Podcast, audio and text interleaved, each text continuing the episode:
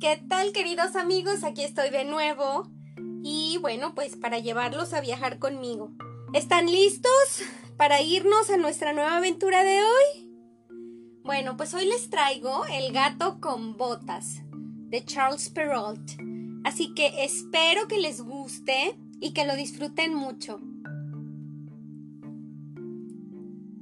En el centro de una gran llanura, donde solo se divisaban lejanísimas las montañas, los días muy claros, vivía un molinero con sus tres hijos.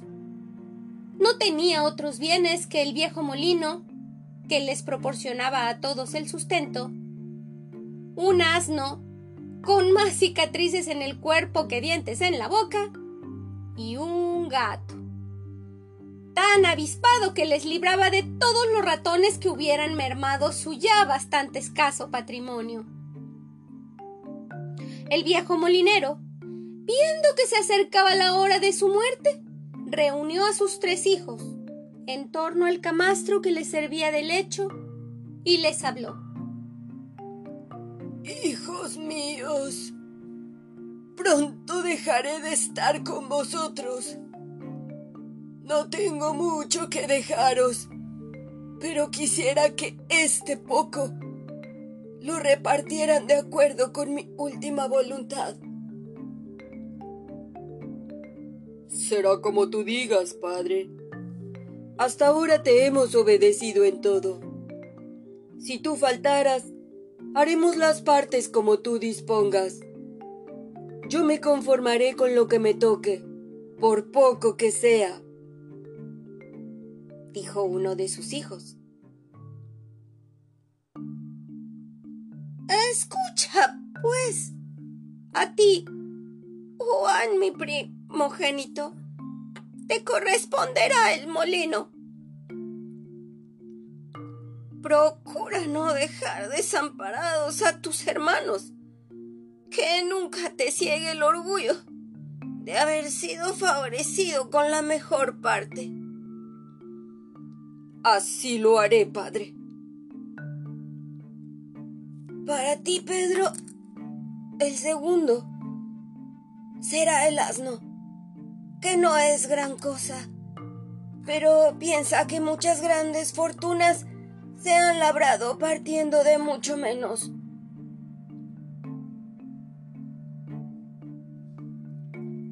Poca cosa es un asno, y menos todavía si es viejo desdentado y lleno de achaques como el nuestro. Pero prometo, padre, respetar siempre tu voluntad. Y tú, José, mi hijo menor, te tendrás que conformar con lo que queda. El gato. No supo qué contestar el hermano menor. Ciertamente, un gato le pareció poco más que nada, pero como buen hijo se hizo el propósito de respetar los deseos de su padre. No tardó en morir el viejo molinero y sus tres hijos hicieron partes de acuerdo con lo que él había ordenado. José, el hermano menor, se halló un buen día, lejos ya de su casa, sentado en una piedra al borde de un camino reflexionando sobre su escasa herencia. Un gato. Esa es toda mi fortuna. ¿De qué me servirá? Si hubiese sido un conejo, me lo hubiese podido comer. Aunque, bien mirado, si el hambre aprieta, no tendré más remedio que comerme al gato.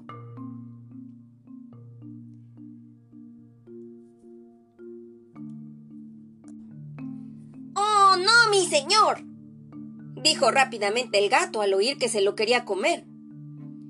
Si sigues mis consejos, no tendrás necesidad de llegar a ese extremo. ¿Consejos? ¿Has dicho consejos? preguntó extrañado José. ¿Te extraña? ¿No sabes que hasta del ser más insignificante en apariencia puedes sacar provecho? Yo te enseñaré, mi amo, si me lo permites, a sacarlo de las cosas más pequeñas y despreciables. De ese bulto que tú tienes, por ejemplo. Ah, e, este bulto no es tan despreciable como tú dices. Está viejo y remendado y no me darían nada por él, pero contiene todo cuanto tengo. No me hace falta su contenido, le dijo el gato. Solo te pido que me prestes el bulto vacío y que le añadas un puñado de grano. No pides mucho, gato. Si solo es eso, aquí lo tienes. Otra cosa necesito, mi amo, pidió el gato. Tú tienes dos pares de botas. Dame uno de ellos, que para el trabajo que he de emprender por entre la maleza y los zarzales me harán falta. Aquí tienes también las botas, pero no me pidas más. Le contestó José sin saber qué iba a hacer el gato con todo aquello. Con eso basta, mi señor. El gato se calzó las botas, se echó el bulto al hombro y se adentró en el bosque. Colocó una parte del grano en el saco, le añadió romero, hierbabuena, tomillo y mejorana, todas las hierbas aromáticas que halló a su paso y lo dejó al lado de un matorral. Él se escondió detrás. Al rato apareció una hermosa liebre. Husmeó de dónde podían salir aquellos olores que su fino olfato percibía y vio el bulto. Exhaló sus aromas y penetró en él. El gato de un salto cerró el talego y ató su boca con una cuerda. Cargó con la liebre y se dirigió al palacio del rey. Con sus artes de persuasión, consiguió que el monarca le concediera audiencia cuando le introdujeron en el salón del trono, saludó con una gran reverencia. Majestad, en nombre de mi señor, el marqués de Carabás, te ofrezco este presente. ¡Mmm! ¡Hermosa liebre! dijo el rey. Tu amo, el marqués, ha acertado mi gusto. Ordenaré a mi cocinero mayor que la prepare. Dile a tu señor que agradezco su obsequio y manifiéstale mi real beneplácito. Al día siguiente, con sus mañas y la ayuda del costal, cazó unas perdices que presentó al rey. Majestad. De nuevo me envía el marqués de Carabás para que te ofrezca su vasallaje. ¡Ah! ¡Ricas perdices! Rió satisfecho el rey. ¿Sabes?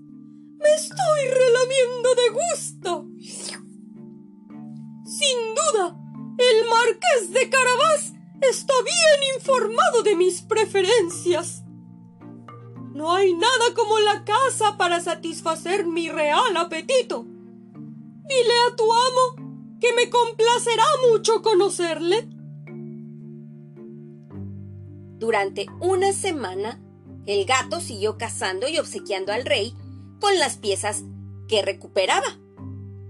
En nombre del marqués de Carabás, cada vez era mayor el interés del monarca en conocer a tan dadivoso personaje. Pero siempre encontraba el gato una excusa para justificar su demora en presentarse a la corte. Mientras tanto, lejos de palacio, José, el hijo del molinero, se lamentaba de su suerte. ¡Ay de mí! No solo me ha correspondido la menor parte de la herencia, sino que mi único patrimonio, el gato, me ha abandonado también. No tengo amigos, y el único que creí tener me ha abandonado. ¿En quién puedo confiar ahora? Mi amo, no desesperes, dijo el gato, apareciendo de pronto. ¿Eh?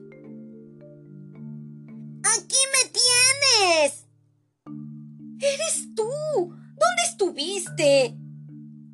preguntaba José sorprendido e intrigado.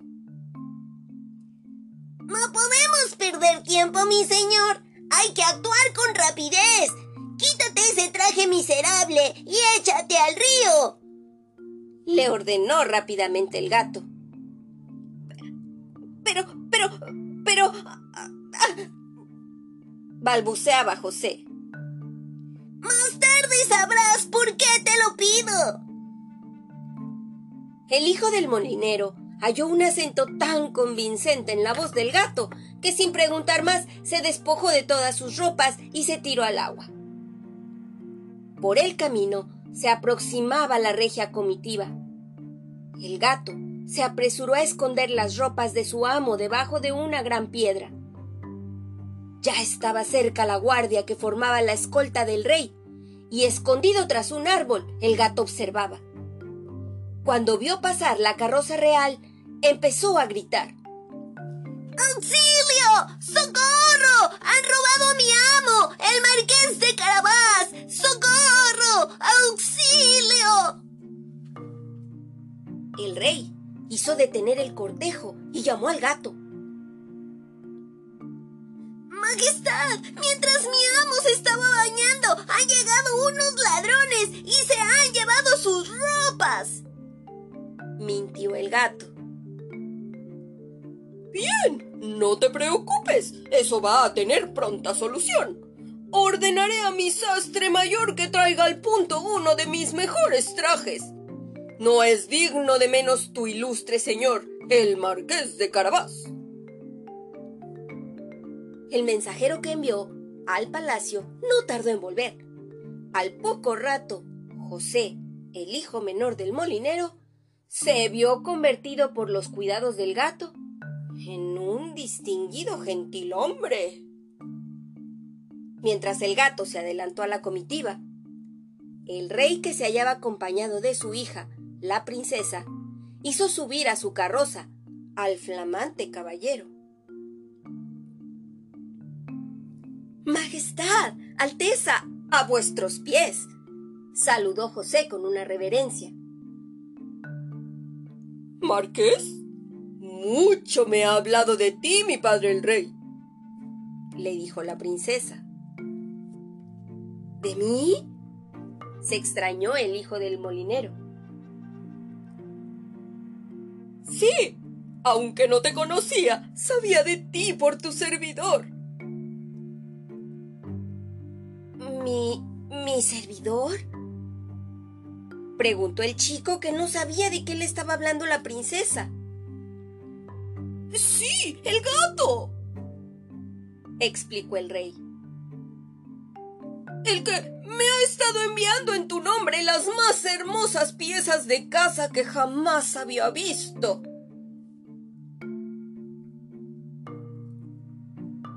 Has tenido a mi gusto, muy enojado, porque a pesar de los deseos de conocerte y que repetidamente formuló, empezó a decir la princesa. No prodigues tus reproches al marqués, hija. Seguramente sus múltiples ocupaciones no le habrán permitido presentarse en palacio. ¿No te parece, padre mío, que podríamos condenar su desapego obligándole a que sea nuestro huésped durante unos días? preguntó la princesa a su padre el rey. Hmm, has tenido muy buena idea, querida hija. El desconcertado joven no comprendía nada de lo que estaba ocurriendo. La princesa, que había empezado a mirarle con buenos ojos, tomó su silencio por reflexiva discreción, y el rey creyó que su mutismo era consecuencia de su modestia. Con la seguridad en sí mismo que le daba su lujoso traje, el hijo del molinero, poco a poco, fue perdiendo su timidez y se ganó la, la, benevolencia del rey y las sonrisas y las miradas tiernas de la princesa. Al llegar a palacio, fue hospedado en una de las mejores cámaras y rodeado de cuidados y atenciones. Mientras tanto, el gato, que sabía de la existencia de un ogro dueño de inmensas posesiones y señor de un gran castillo, se las ingenió para ser recibido por él. ¿Qué deseas de mí? preguntó enfadado el ogro, porque aquel gato había osado molestarle.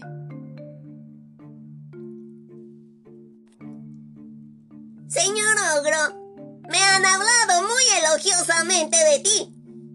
Me han dicho que tienes el extraordinario poder de convertirte en cualquier animal. No te han engañado.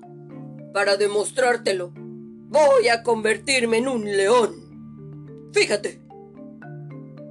Dijo el ogro mientras se convertía en un gigante y fiero león.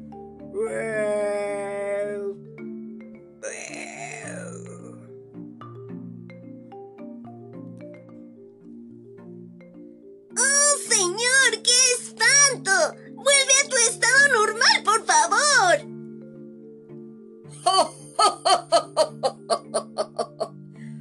¿Qué te ha parecido? le dijo el ogro, contento de su transformación. Veo que es cierto lo que cuentan, pero debe ser más difícil que te transformes en un animal más pacífico. Un asno, por ejemplo. Le pidió el gato. ¿Más difícil? Ahora verás, dijo el ogro mientras rebuznaba. ¡Bus! ¡Bus! ¡Bus! ¡De maravilla tu poder! Aunque lo que debe ser imposible es que te conviertas en un ratón. Siguió pidiendo el gato.